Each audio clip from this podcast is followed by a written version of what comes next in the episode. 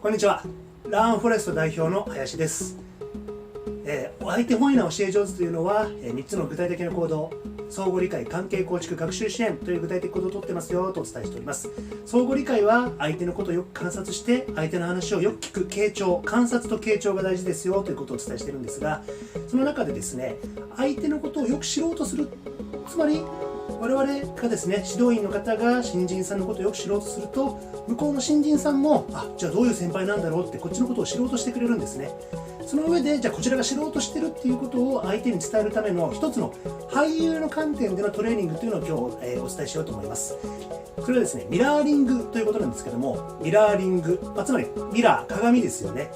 これですね2人1組でペアになっていただいてお互いがお互いの真似をする。まず1人は自分の好きな動き野球の動きでも料理の動きでも何でもいいんですけどもそれをやっていただいている上で相手向かい合わせの相手の人は鏡になるんですね。鏡になっていただいてその人がやってることをこう真似してみるとかですね。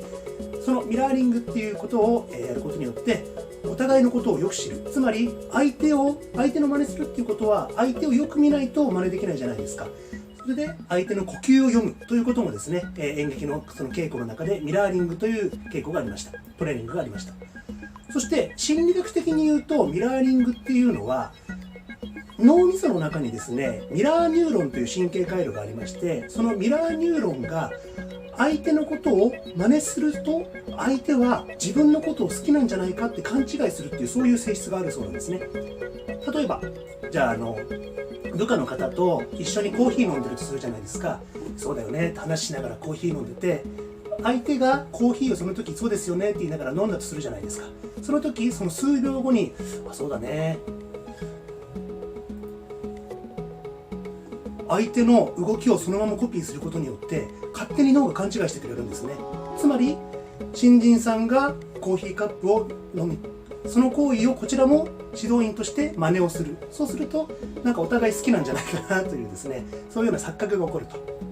これはあの行為の偏方性といいまして相手のことを好きになると相手も何かそのことをあ自分のこと好きなんじゃないかなっていうと相手も好きになってくれるってそれにもつながるんですがじゃあ何それって、えっと、何勘違いなのっていう考え方もあるんですけどもそうではなくですね非言語コミュニケーションの観点で言うと